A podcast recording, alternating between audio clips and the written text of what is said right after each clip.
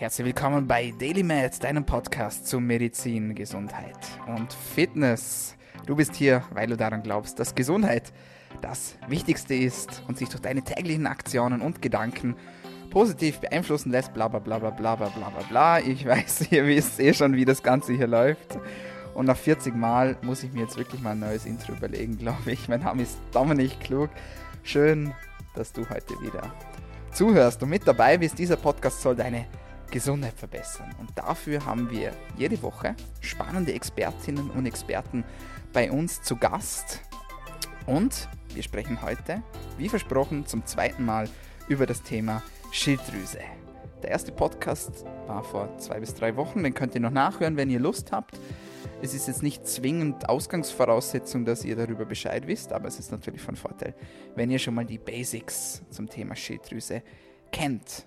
Ja, und wenn es um die Schilddrüse geht, dann haben wir auch wieder einen Mann bei uns, der ja mit der Schilddrüse sozusagen schon fest verbunden ist, sozusagen schon als Anhangsorgan. Zumindest auf Instagram, wo er gerade richtig hart gefeiert wird. Und es freut mich sehr, dass wir ihn wieder bei uns haben. Herzlich willkommen. Zum dritten Mal Timo Osterhaus. Ja, schönen guten Tag zum dritten Mal. Und äh, das war ja heute ein ganz besonderes äh, Blabla äh, quasi. Ähm, von daher, ja, es freut mich sehr, wieder hier zu sein. Und ähm, das Thema ist ja wie immer mega spannend. Und äh, von daher würde ich sagen, stürzen, stürzen wir uns in das kleine Organ, was quasi am Hals vorne sitzt, in die Schilddrüse. Ganz genau, stürzen wir uns rein. Vielleicht noch eine ganz kurze Zusammenfassung. Das ist ja meine Lieblingsfrage. Ich will immer gerne kurze Zusammenfassungen. Für alle, die jetzt den letzten Podcast verpasst haben, in ein paar Sätzen bitte, lieber Timo. Was macht die Schilddrüse und warum ist sie so wichtig für uns? Ich muss immer schmunzeln. Ich, ich meine, wir sehen uns ja gleichzeitig auch hier per Video, also immer dieses kurz. Ich finde es sehr amüsant.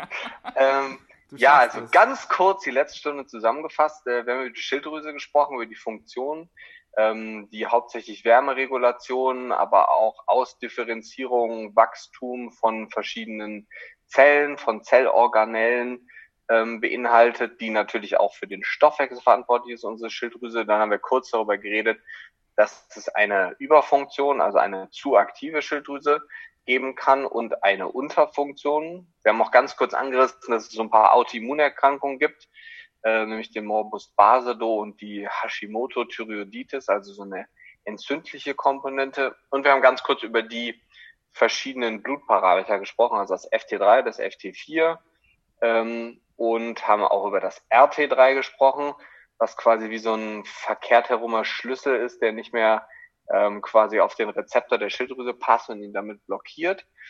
Ähm, darüber haben wir gesprochen und dann haben wir kurz darüber gesprochen, dass ähm, Selen, Tyrosin vor allem ähm, benötigt werden, um genügend Substrat für die Schilddrüse zur Verfügung zu stellen und natürlich Jod, gar keine Frage.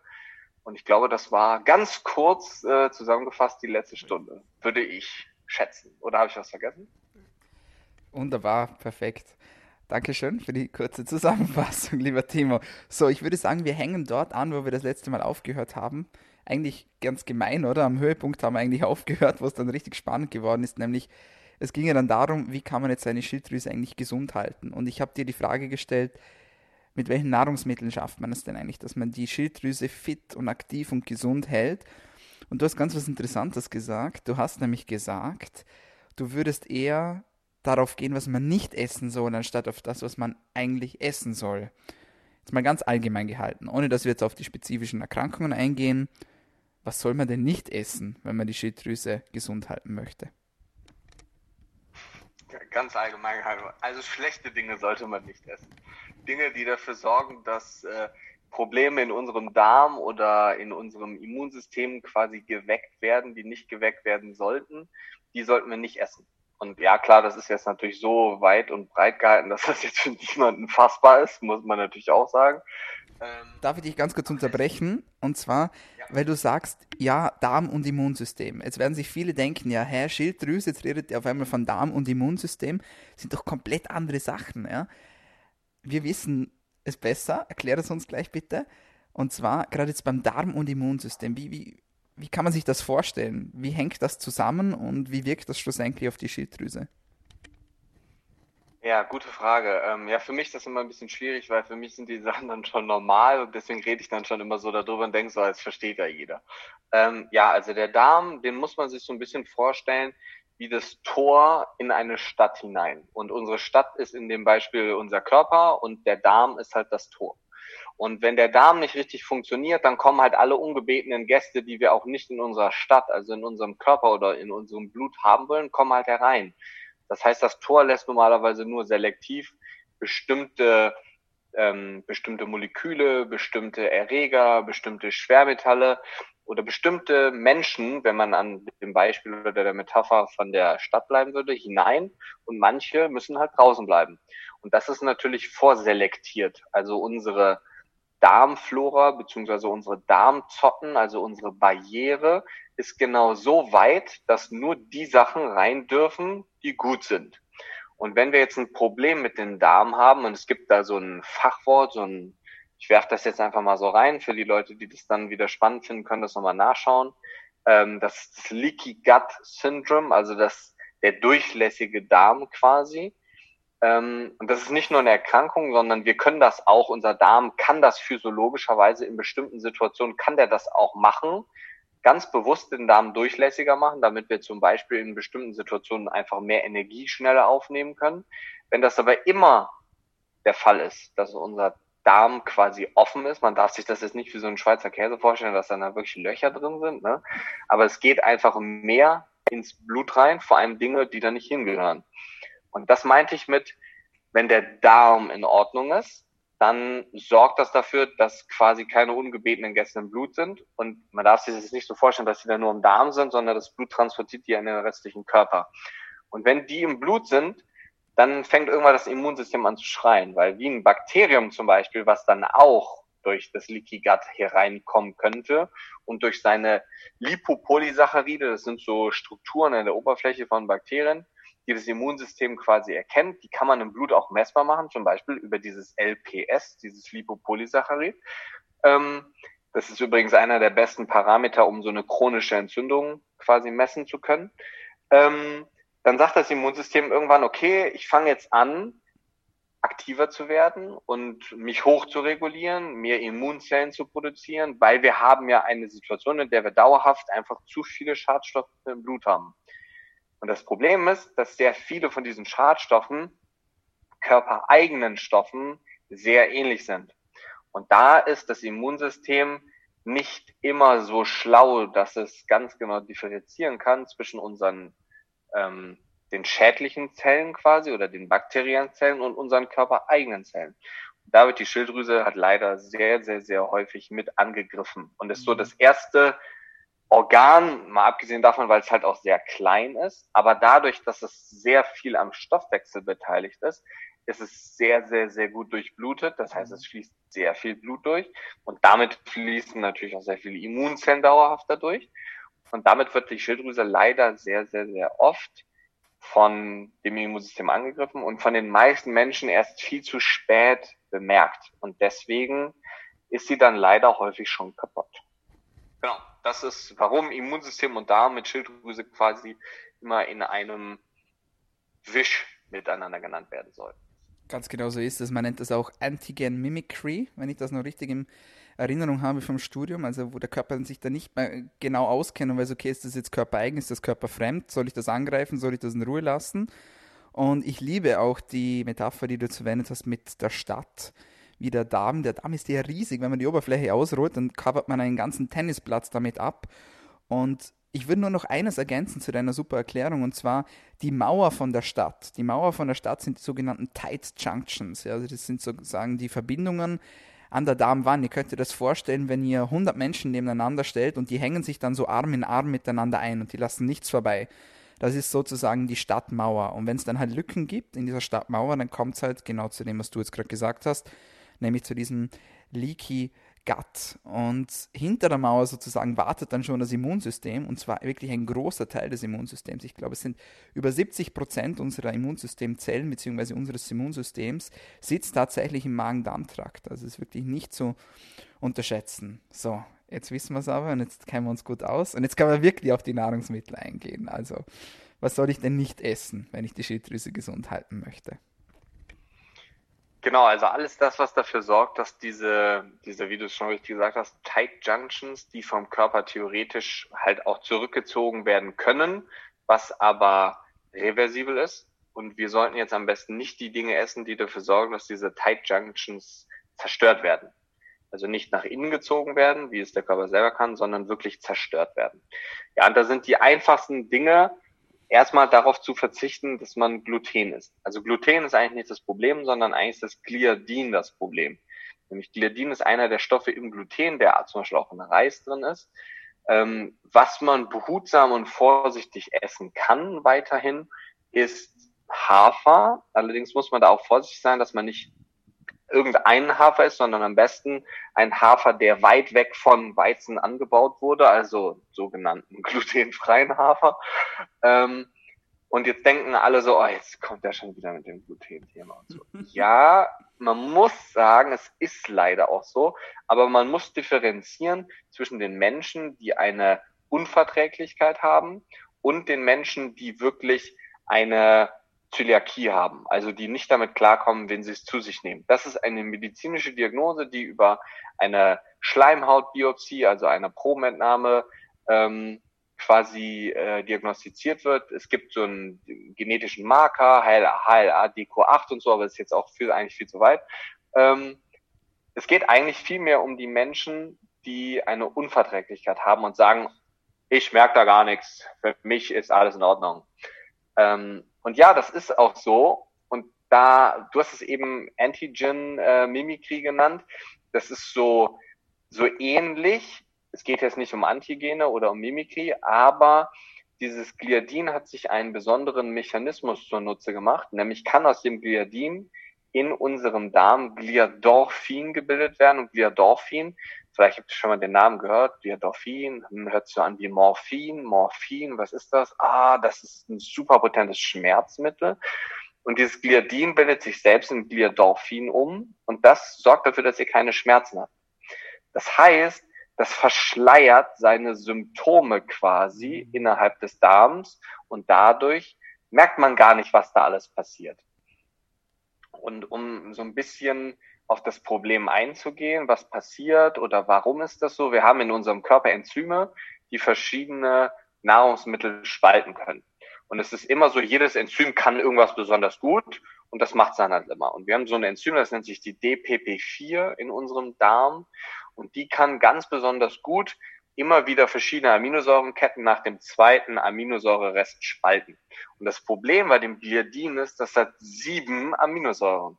Und wenn wir diese DPP4 haben, die immer nach zweien schneidet, könnt ihr euch jetzt recht einfach ausrechnen, dass das nicht aufgeht. Das heißt, sieben ist nicht durch zwei teilbar, da bleibt immer ein Rest von drei übrig. Und das ist das Problem, denn diese drei übrig bleibenden Aminosäurenketten, das ist das, was dann vom Immunsystem irgendwann ähm, erkannt wird, beziehungsweise das Immunsystem damit, wie wir es so schön im Volksmund immer sagen, aktiviert. Und deswegen ist, wenn ich irgendwo auf irgendeiner Zeitung lese, ah, wir müssen unser Immunsystem stärken, Vitamin C und so, nee. Eigentlich müssen wir dafür sorgen, dass unser Immunsystem, ich habe es in der Instagram-Story vor ein paar Tagen versucht zu erklären, nicht abgeschwächt wird, sondern ich habe es genannt, der Fokus müsste geändert werden.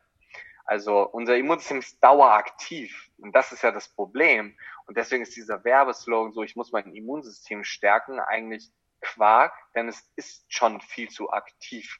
Es müsste auf einen bestimmten Fokuspunkt gelenkt werden. Mhm.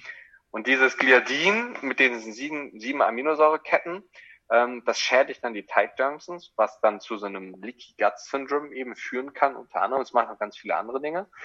Ähm, und es gibt noch ein anderes Molekül, das kennt ihr auch alle. Ähm, das sieht genauso aus wie Gliadin, zumindest von der Aminosäurestruktur her, und das ist Casein. Das heißt, das ist das, was quasi ganz viel in Quark zum Beispiel drin ist, oder das, was man in Casein-Proteinen zum Beispiel zu sich nimmt. Und deswegen sind das zwei der potentesten Dinge, die man zu sich nehmen kann, um den Darm zu schädigen. Was fällt alles unter den Begriff Gluten? definier die Frage. Was meinst du, was fällt? Welche, welche Nahrungsmittel sind glutenhaltig? So, so. Das meine ich damit. Ähm, also vom Prinzip geht es nicht um das Gluten, sondern es geht ums Gliadin, aber es steht halt überall glutenfrei drauf. Mhm. Ähm, also was fällt da drunter? Alles, wo Weizen halt drin ist, aber auch Vollkornprodukte. Ähm, das heißt Nudeln, ähm, Reis, alles, alle Brote, Brötchen, alles, was irgendwie aus Teig gemacht ist. Und das Bittere ist halt, dass Gliadin halt auch in Reis drin ist. Das heißt, Reis hat man immer gedacht, ist so die Substanz, die irgendwie frei ist von Gluten und Gliadin. Nee, dem ist leider nicht so.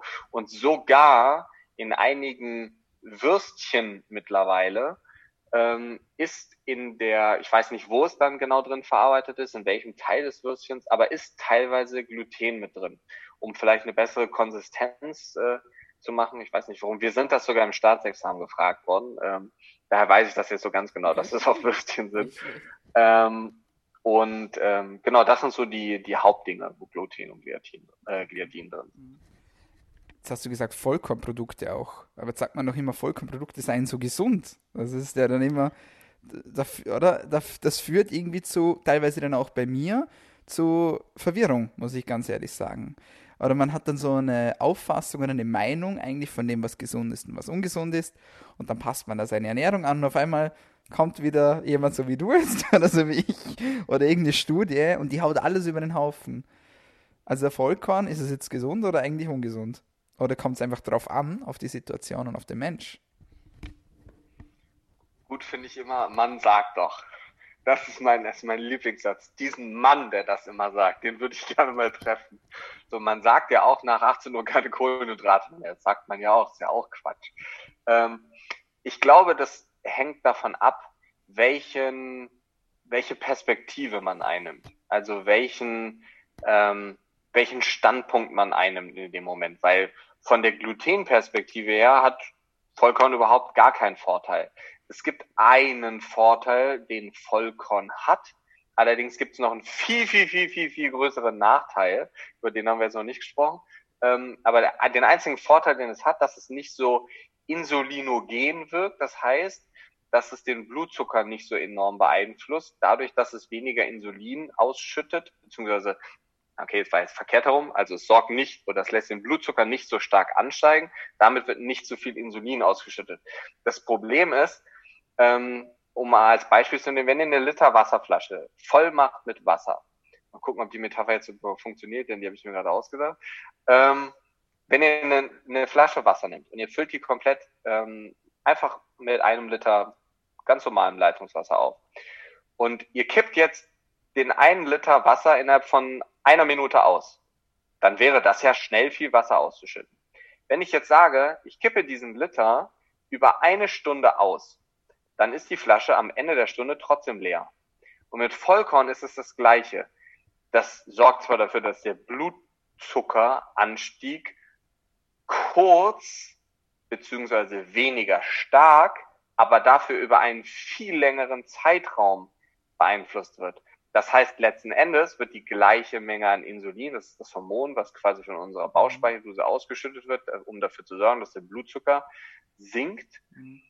Ähm, also wenn ich die gleiche Menge an einem Weizenbrötchen, also einem Weißbrot zum Beispiel esse oder einem Vollkornbrot, wird zwar innerhalb der nächsten 20 Minuten unterschiedlich viel Blutzucker ausgeschieden, beziehungsweise geht ins Blut und dadurch weniger oder unterschiedlich viel Insulin, aber über die Zeit gesehen bleibt es trotzdem der gleiche Wert.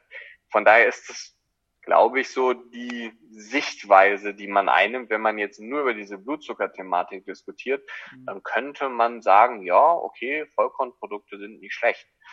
Aber das ist eigentlich eine sehr gute Überleitung, die wir jetzt gar nicht geplant hatten, denn der größte Nachteil an Vollkornprodukten ist das, was in den Kernen drin ist. Also Kerne sind vom Prinzip ja nicht immer schlecht. Aber eine Sache, die auf meiner Schilddrüsenliste hier auch draufsteht, die man nicht essen sollte, sind Lektine. Und Lektine sind, ähm, haben auch wieder was mit der Oberfläche von Zellen zu tun. Und Lektine sind vor allem enthalten in Soja, aber auch ganz, ganz, ganz vielen Hülsenfrüchten und in Kernen, zum Beispiel in der Schale. Und die Natur hat sich diese Dinge ausgedacht, um dafür zu sorgen, dass die Schale von gewissen Dingen besonders giftig ist, damit quasi der Samen zur Fortpflanzung da ist, nicht gegessen werden kann. Mhm. Und wir Menschen machen das natürlich trotzdem und äh, pfeifen uns Erdnüsse en masse rein, die übrigens auch sehr viele Lektine haben. Ähm, und halt vor allem zum Beispiel auch wie Soja. Und dieses Lektin ist ein Stoff, der quasi, wir haben die selber im Körper, diese Lektine. Die sitzen an unseren Zellmembranen, also an den Hüllen unserer Zellen quasi obendrauf. Ähm, und diese Lektine von den Nahrungsmitteln, die kommen dann an und ersetzen unsere Lektine an unseren Zellen. Sprich, wir verlinsen dann oder wir vererdnussen oder versojan dann, indem wir keine eigenen ähm, Substanzen oder keine eigenen Lektine mehr haben, sondern indem wir dann die Lektine von diesen Nahrungsmitteln in uns haben. Und es dauert auch so circa sechs, sieben Monate, bis die wieder weg sind. Und das auch nur, wenn wir davon gar nichts essen würden. Und das Krass. sorgt zu, kommt zu Verklebungen und dann kann eben nicht mehr richtig aufgenommen werden. Macht also auch wieder ein ziemliches Problem. So wie zu dem Thema, du bist, was du isst. Also ich will jetzt nicht unbedingt ein, ein Soja-Mensch sein. Also, von dem her. also Lektin ist eigentlich in Form von, von einem Kohlenhydrat, ist ein Kohlenhydratkomplex, kann man das so sagen? Genau, kann man so sagen. Perfekt. Ich glaube, es ist ein Polysaccharid. Mhm. Ja, aber äh, kann man schon so sagen. Okay, alles klar. So, jetzt haben wir eh schon einiges im Kasten, also keine Gliadine, keine Lektine, kein Casein. What else, Herr Kollege? Das wäre so das, was man auf jeden Fall für den Darm machen könnte. Ähm, man sorgt dann dafür, dass weniger Giftstoffe generell in sich drin sind. Das ist ja auch so dieses Thema, warum man ständig darüber diskutiert, ob man Probiotika nehmen sollte. So ja, auf der einen Seite würde ich auch sagen ja, auf der anderen Seite würde ich auch sagen nein, weil wenn man dann halt weiter Quatsch ist, dann bringt das auch nichts. Ne? Also vom Prinzip her, äh, wenn man irgendwie jemanden aus dem Haus jagen will, sollte man erstmal die Tür aufmachen und nicht jemanden aus dem Haus versuchen zu jagen, aber die Türe ist noch zu. So, ja, macht ja auch wenig Sinn.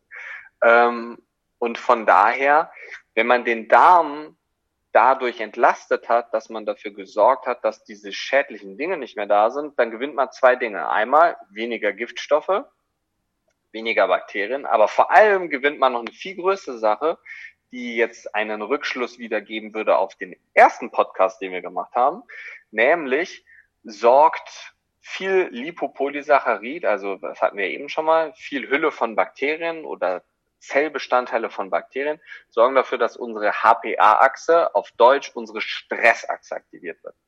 Das heißt, wir sind in einem Dauerstresszustand, auch wenn man sich jetzt nicht sonderlich gestresst fühlt, aber innen drin unser Immunsystem und unsere Achsen sind gestresst, weil unser System die ganze Zeit gegen diese Giftstoffe arbeiten muss und das ist einfach Arbeit. Dafür braucht es Energie und Energie kommt dadurch zustande, dass wir entweder die ganze Zeit Zucker essen, was den Darm aber wieder kaputt machen würde und wenn wir das nicht machen, dann sagt der Körper irgendwann, okay, dann muss die Nebennierenrinde Cortisol ausschütten und Cortisol sorgt dafür, dass unsere Reserven in unserem Körper in Zucker umgewandelt werden können, den wir dann letzten Endes verbrauchen können.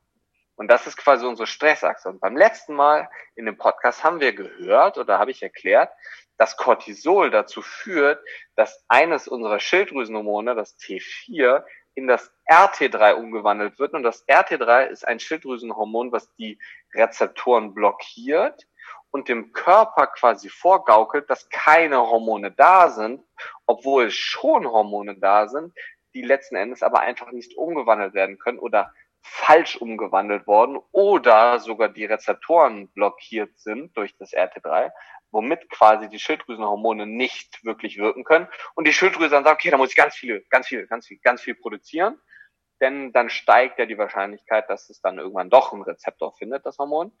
Und das führt dazu, dass die Schilddrüse irgendwann ausleiert. Das heißt, wenn wir den Darm in den Griff kriegen, dann haben wir weniger Giftstoffe und wir haben diese ganzen HPA-Stressachsen besser im Griff. Man muss natürlich auch dafür sorgen, dass man ein nicht allzu stressiges Leben führt. Wenn man aber jetzt dazu kommt, was der Schlaf dann zum Beispiel für eine Rolle spielt, das geht aber dann ja alles in diese Stressachsen wieder mit ein.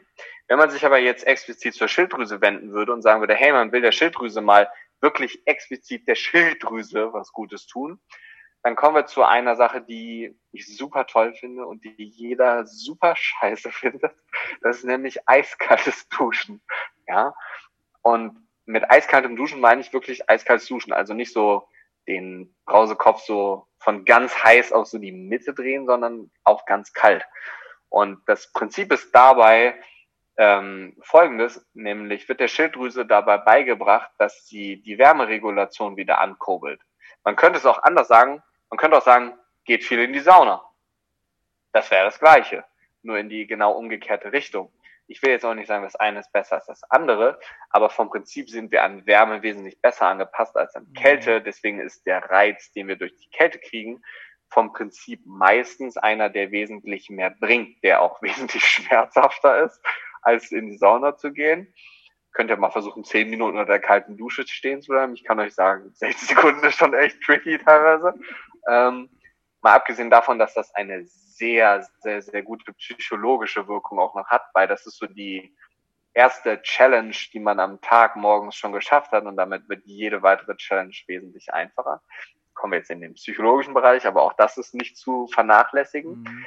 Ähm, aber natürlich sollte man eiskalt duschen und dann nicht danach warm duschen, sondern man soll der Schilddrüse quasi die Möglichkeit geben, den Körper durch Anregelung oder Hochregulierung des Stoffwechsels und der Wärmeregulation, dass der Körper von alleine wieder warm mhm. wird.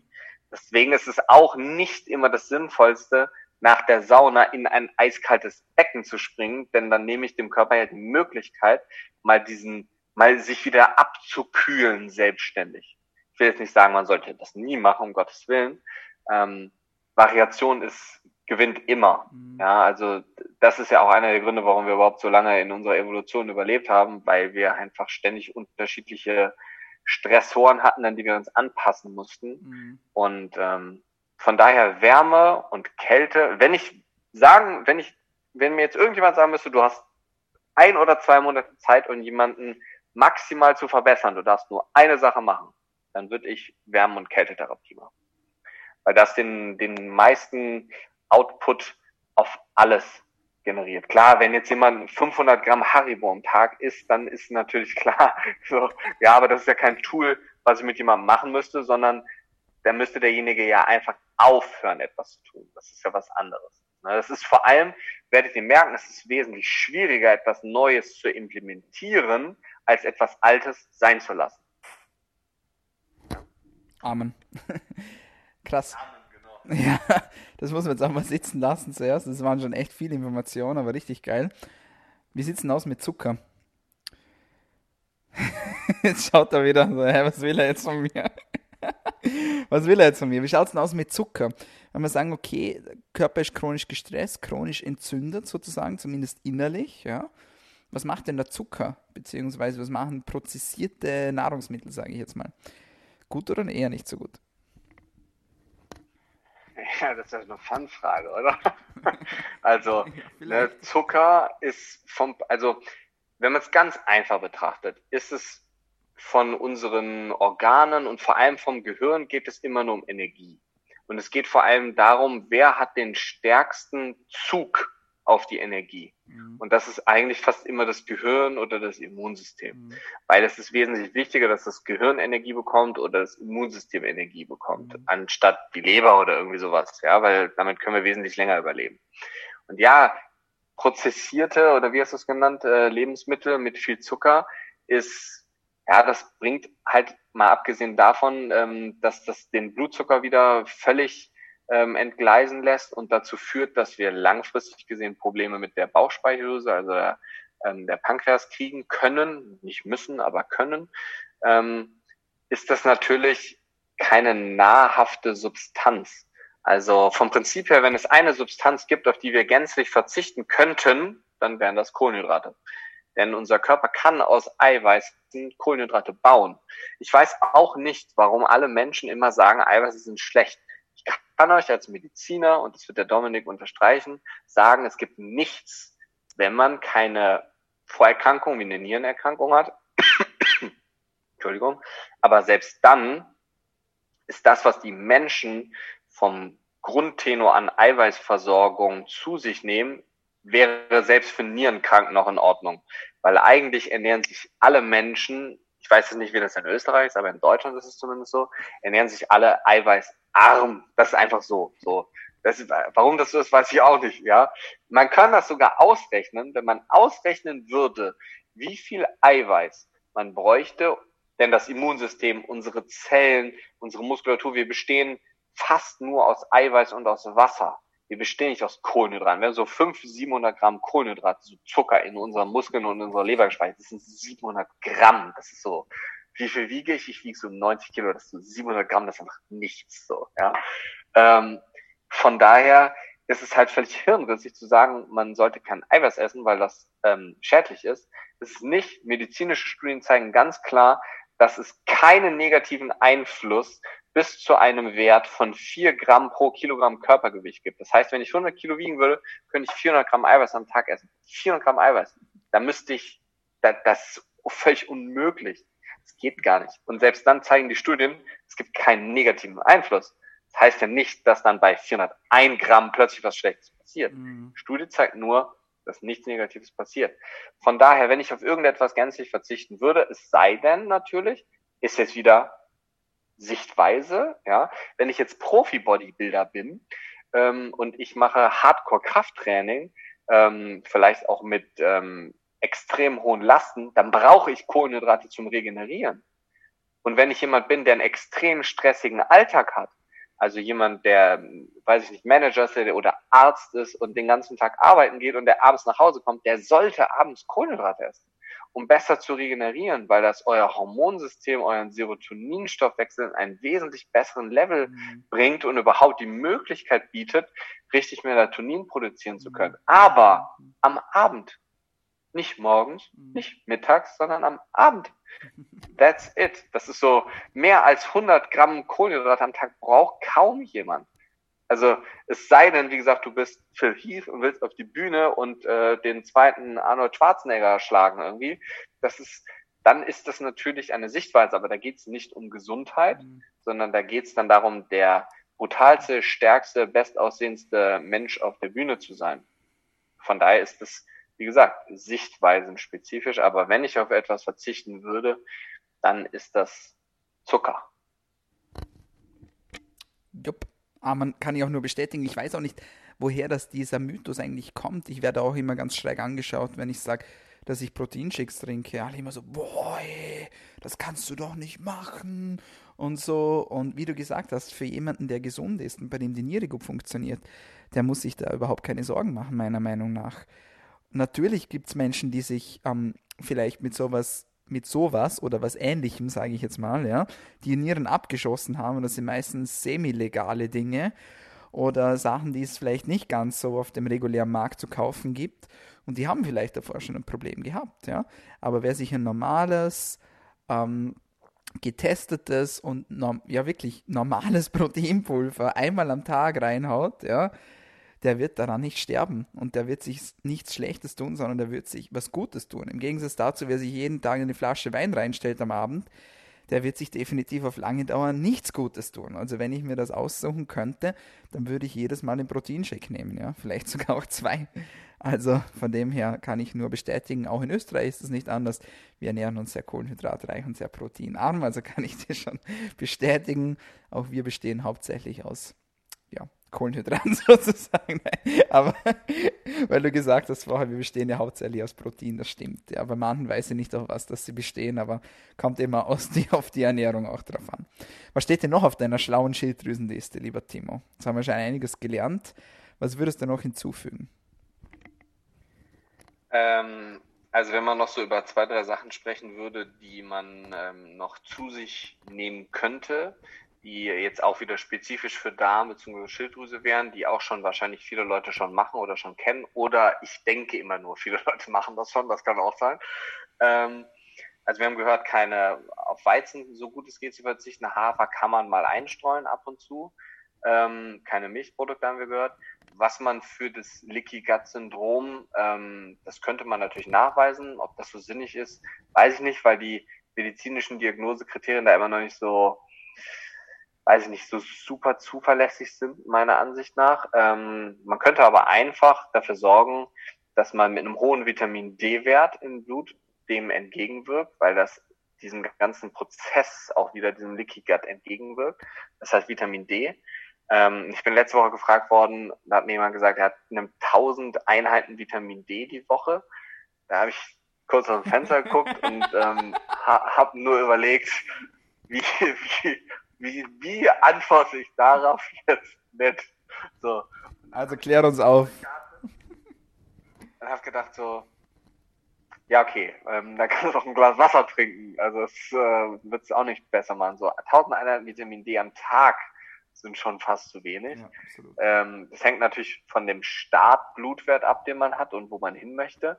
Das ist dann wieder sehr individuelle Medizin. Das heißt, man misst den Wert im Blut, guckt, wo man ist, überlegt, wo man hin will und dann kann man genau ausrechnen, wie man nehmen soll. Aber auch das hängt wieder davon ab, wie viel der Darm dann aufnimmt. Mhm. mhm ähm, mhm. ich habe bis jetzt bei allen Klienten, Freunden, Familie immer so gemacht, dass ähm, ich für die ersten Wochen den Leuten 5000 Einheiten am Tag gegeben habe, mhm. für einen Monat lang, habe dann den Blutwert kontrolliert, habe geguckt, wo wir uns dann befinden und bin entweder dann bei der Dosierung am Tag geblieben oder bin zurückgegangen. Ich kann euch nur aus meiner eigenen Kühlschrank-Apotheke äh, quasi sagen, ich nehme circa 5000 Einheiten jeden Tag. Ne, egal ob Winter, egal ob Sommer, ähm, das heißt immer durch. Können jetzt ja mal noch so eine ganz crazy Sache in den Raum werfen wo wahrscheinlich ähm, ich wieder die abstrusen Nachrichten nachher kriegen werde. Es gibt einen, ähm, einen sehr schönen neuen Stoff, der gefunden wurde.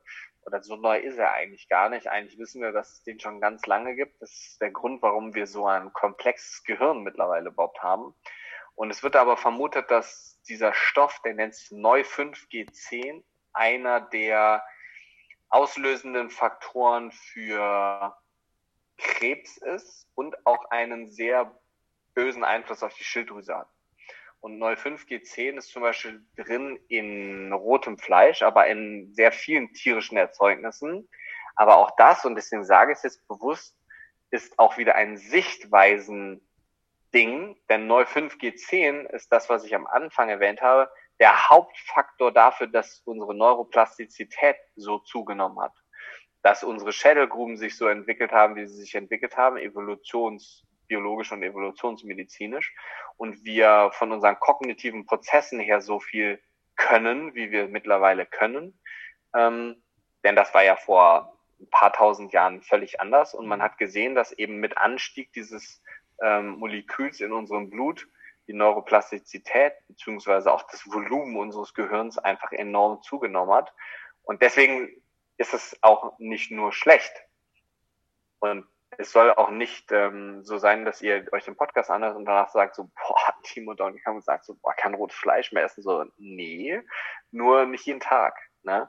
Also auch die Dosis macht da wieder das Gift. Ich weiß nicht, ob ich das schon mal gesagt habe hier im Podcast, aber die Dosis macht immer das Gift. Ihr könnt euch auch ganz einfach mit Wasser umbringen. Trinkt mal in den nächsten drei Stunden 20 Liter Wasser, sterbt ihr auch. Ja, ähm, deswegen Neu5GC ist eine super Sache, die uns entwicklungsbiologisch sehr weitergeholfen hat. Aber es wird vermutet, und ich sage bewusst vermutet, mhm. weil das halt noch nicht hundertprozentig ähm, von sämtlichen Seiten beleuchtet wurde, ähm, dass das einen Einfluss auch auf die Schilddrüse haben kann. Mhm. Und daher, wenn ich ein Problem mit der Schilddrüse hätte und ich einen Patienten habe, der Hashimoto zum Beispiel hat oder auch Basedo hat, also das heißt Autoimmunprozesse oder entzündliche Prozesse in Gang getreten sind, dann würde ich wirklich ein stupides Protokoll von sechs Monaten fahren, wo ich auf Gliadin verzichte, wo ich also komplett auf Gluten verzichte, wie gesagt, manchmal Hafer einstreue, wo ich auf Milchprodukte verzichte, das heißt wirklich Milchersatzprodukte einführe, Mandelmilch, Hafermilch, irgendwie sowas, keine Sojamilch, mhm. denn ich würde auch versuchen, Lektine, so gut es geht, zu meiden, mhm. beziehungsweise nicht mehr als einmal die Woche einzustreuen. Das heißt auch nicht jeden Tag Linsensalat, denn in Linsen sind sehr viele Lektine mhm. drin. Dann würde ich kalt duschen ähm, und das wirklich täglich. Ein bis zwei Minuten. Das kann man natürlich sukzessive steigern, ähm, aber irgendwann gewöhnt man sich dran. Ich steige mittlerweile aus der Dusche. Wenn ich es vergessen habe, fühle ich mich schlecht und merke, hä, komisch, irgendwas ist anders. Ist mir heute Morgen lustigerweise passiert. Ähm, und dann bin ich wieder zurück in die Dusche, habe kalt geduscht und dann, ah, war wieder alles in Ordnung. Das Lustige ist, man sieht es dann an der Haut, weil alles knallrot ist, wenn man rauskommt und halt sehr hypervaskularisiert. Ähm, ich würde auf rotes Fleisch verzichten. Ich würde Vitamin D supplementieren.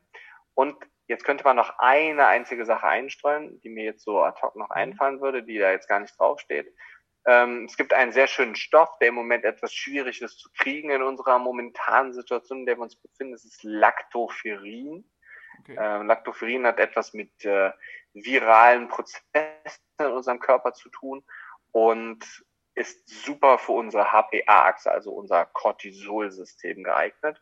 Und man könnte, muss man nicht, das ist jetzt so on top, könnte man probieren, so mit ähm, circa zwei Gramm pro Tag Lactoferrin zu arbeiten. Allerdings müsste man da schon vernünftiges nehmen. Keines, was wieder aus der Produktion kommt, aus Tieren oder aus irgendetwas in der Richtung, wo Neu5GC mit drin ist. Okay. Ähm, wenn euch das interessiert, dann schreibt mal Dominik oder mir. Ähm, da gibt es dann Produktempfehlungen. Der Team organisiert euch das, auch in schwierigen Zeiten. nee, nee, da gibt es zwei ganz bekannte. Eine Firma ist ähm, artgerecht. Ähm, sehr, sehr, sehr gute Firma, sehr teuer allerdings auch. Ähm, aber halt hoch, wirklich hoch, jetzt weiß ich gar nicht, wer sagen wollte, hoch, äh, hochqualitativ, mhm. genau. Ähm, daher kosten die Sachen natürlich ein bisschen und Stresslevel senken, ne? also mhm. Thema Schlaf. Wie schaut's mit Omega-3 aus? Auch gut für die Schilddrüse? Ja, klar, also man könnte die Liste jetzt noch so äh, irgendwie ja. so um zehn Sachen erweitern. Also Omega-3 ist so das Basic-Ding, das würde ich bei jedem machen, egal ob man Schilddrüsenproblem ja. hat, man ein Darmproblem oder hat man auch gar kein Problem, mhm. weil das ist, es ist so abstrus. Omega-3 ist ja das, von dem man weiß, es wirkt sehr gut kardioprotektiv, also mhm. schützend für das Herz, also ja. präventiv. Das muss man sich mal auf der Zunge zerklären. Es wird von der Krankenkasse bezahlt in Deutschland, aber nur wenn man eine Herzdiagnose in der Krankengeschichte gestehen hat. Es wirkt protektiv, also schützend. Es kann ja nicht beschützend wirken, wenn man die Erkrankung schon hat. Ist ja. ungefähr so, als wenn man sagt, okay, du kriegst die Impfung, aber erst nachdem, dass du das Virus hattest. Ja, genau, das, so, das wäre auch sehr sinnvoll, ja. Aber vom Prinzip her Omega-3 würde ich jedem hochdosiert empfehlen, vor allem auch, wo wir eben über Insulin und Zucker gesprochen haben, ähm, um nochmal so ein cooles, das haben wir im ersten Podcast, haben wir schon mal kurz über Epigenetik gesprochen, wie man dafür sorgen kann, Epigenetik, wie, wie kann man dafür sorgen, dass gewisse Gene ein- und ausgeschaltet werden und dadurch verschiedene Prozesse, die durch diese Gene in Kraft treten, ob sie gut oder schlecht sind. Wenn es ein schlechtes Gen ist, will ich das epigenetisch ausschalten. Ist es ein gutes Gen, will ich es epigenetisch einschalten.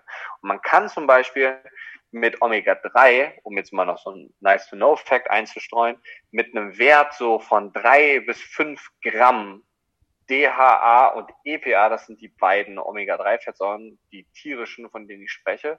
Wichtig, wenn man sich ein Produkt kauft, steht da hinten drauf, wie viel Fett da drin ist, wie viel Fischöl da drin ist und wie viel DHA und EPA. Und wenn ich von drei bis fünf Gramm rede, meine ich nicht den Wert, der in einer Kapsel drin ist, sondern nur den Wert von DHA und EPA in einer Kapsel. Das heißt, man rechnet die zusammen. Das sind so pro Kapsel so zwischen Produkt äh, oder Unterschied, je nachdem welches Produkt man sich nimmt, so zwischen 150 und 300 Milligramm pro Kapsel. Deswegen bin ich ein großer Fan von Ölen, also von Omega-3-Öl, ja. nicht von Kapseln. Auf jeden Fall kann man mit diesem Öl oder mit dem Omega-3 dafür sorgen, dass das Blutzuckermanagement besser wird, weil man epigenetisch auf die Insulingene zugreifen kann. Und das wirkt sich also auch positiv darauf aus. Aber natürlich, wenn man es am Thema explizit mit der Schilddrüse nehmen würde oder betrachten würde und wir wissen, dass die Hashimoto-Thyreoiditis, immer was mit Itis endet, ist alles entzündlich. Ähm, das ist eine entzündliche Erkrankung, ja, von der man mittlerweile weiß, dass sie in unterschiedlichen Phasen abläuft, aber dass Entzündungen die Hauptkomponente spielen. Und mhm. mit Omega-3-Fettsäuren kann ich Entzündungen senken oder regulieren. Das heißt, es ist kein Geheimnis, dass sich das wahrscheinlich auch positiv drauf auswirken wird. Ja, was soll ich da dazu noch sagen?